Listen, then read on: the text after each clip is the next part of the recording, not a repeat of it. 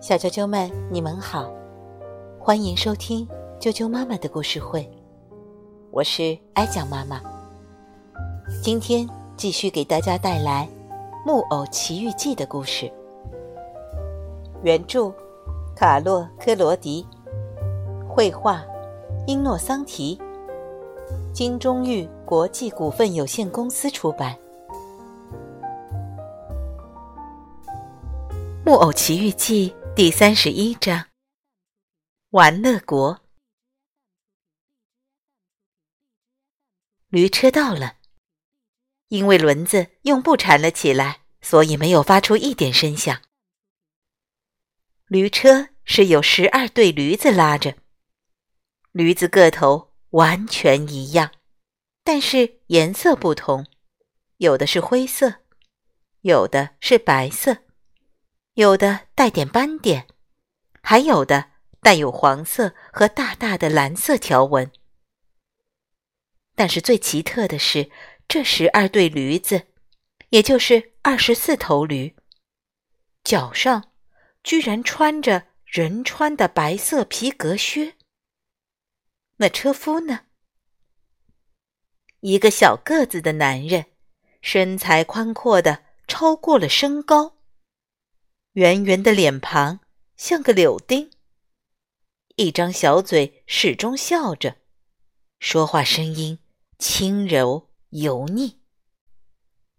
男孩子们一见到他就喜欢上他了，他们急忙在车上找个位置，急切的想到地图上标示为玩乐国的天堂之国。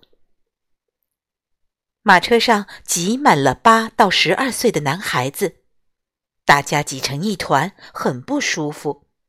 但是没有一个人抱怨，因为他们知道，再过几个小时就能到达那个没有书、没有学校、没有老师的国度。饥饿、难受、口渴和困倦，全都感觉不到了。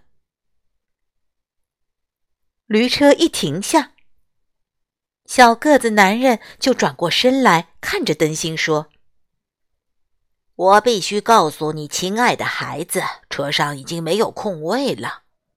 你可以自己看一看，已经挤满了。”“没关系。”灯芯回答，“如果里面没有地方坐了，我可以坐在外面的横梁上。”说着，他一下子窜了上去。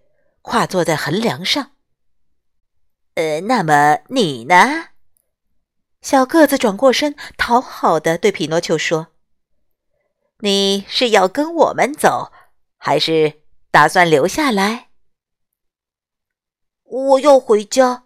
匹诺丘回答：“我要像所有的好孩子一样，到学校去学习。”匹诺丘，灯芯喊了起来。听我的，跟我们走吧，我们会玩的很开心的。嗯，可是如果我跟你们走了，仙女会怎么说呢？木偶说。这时，他已经开始向压力屈服。别担心那个了，灯芯说。只要想着，我们马上要去一个可以无拘无束玩耍的国家。匹诺丘没有回答，只是叹了口气。最后，他说：“我也去。”所有的地方都满了，小个子回答。但是你愿意跟我们走，我太高兴了。我把我的座位让给你，我用走的。那可不行，我宁愿骑在一头驴身上。”匹诺丘喊道。说着，他骑上第一对驴子的右边那头。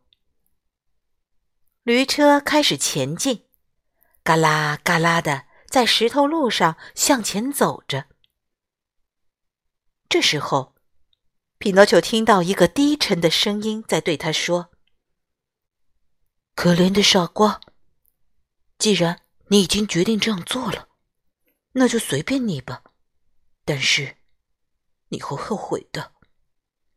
匹诺丘吓了一跳，左看右看，驴车嘎啦嘎啦往前行，里面的男孩子都睡着了，灯芯还打起鼾了。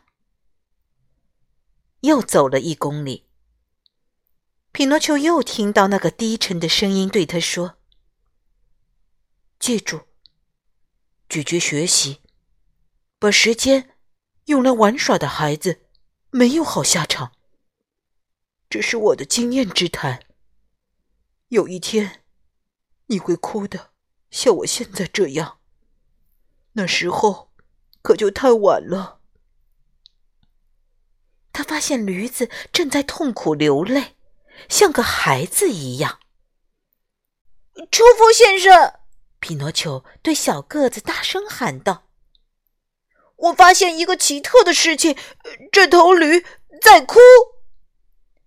让它哭吧。”等吃过草以后，它就会笑啦。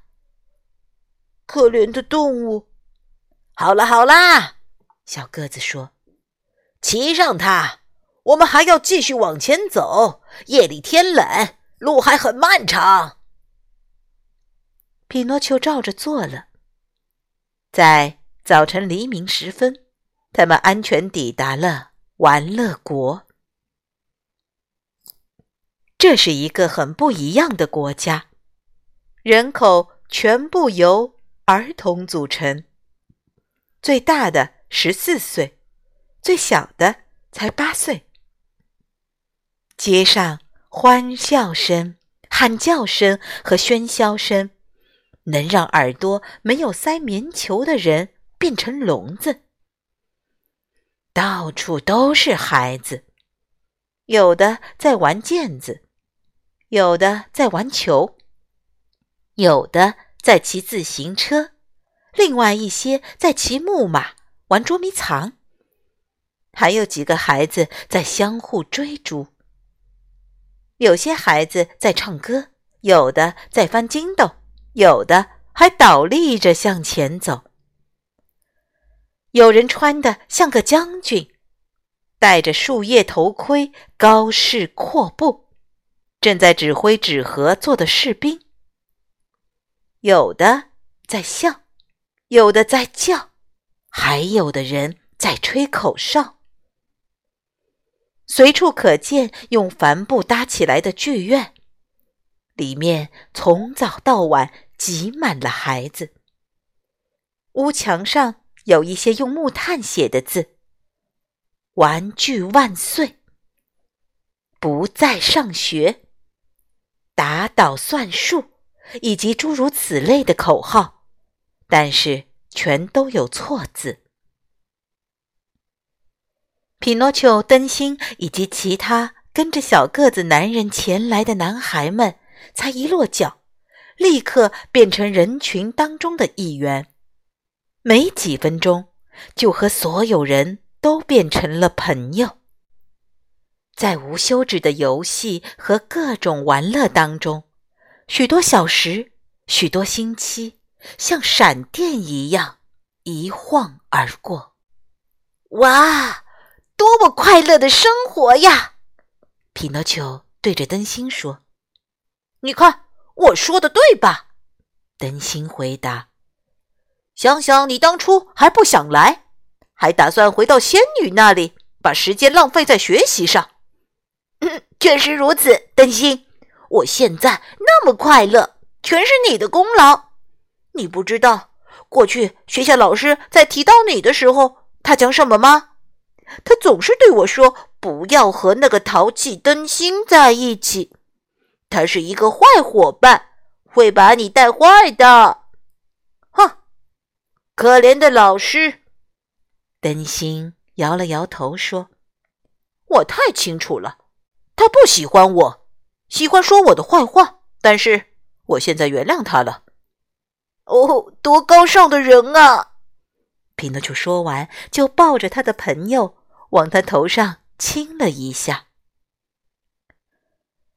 快乐的生活持续了五个月。有一天早晨，匹诺丘醒来时大吃一惊，这让他心情变得非常糟糕。究竟发生了什么事呢？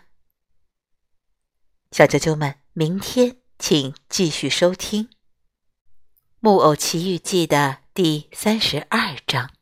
明天见。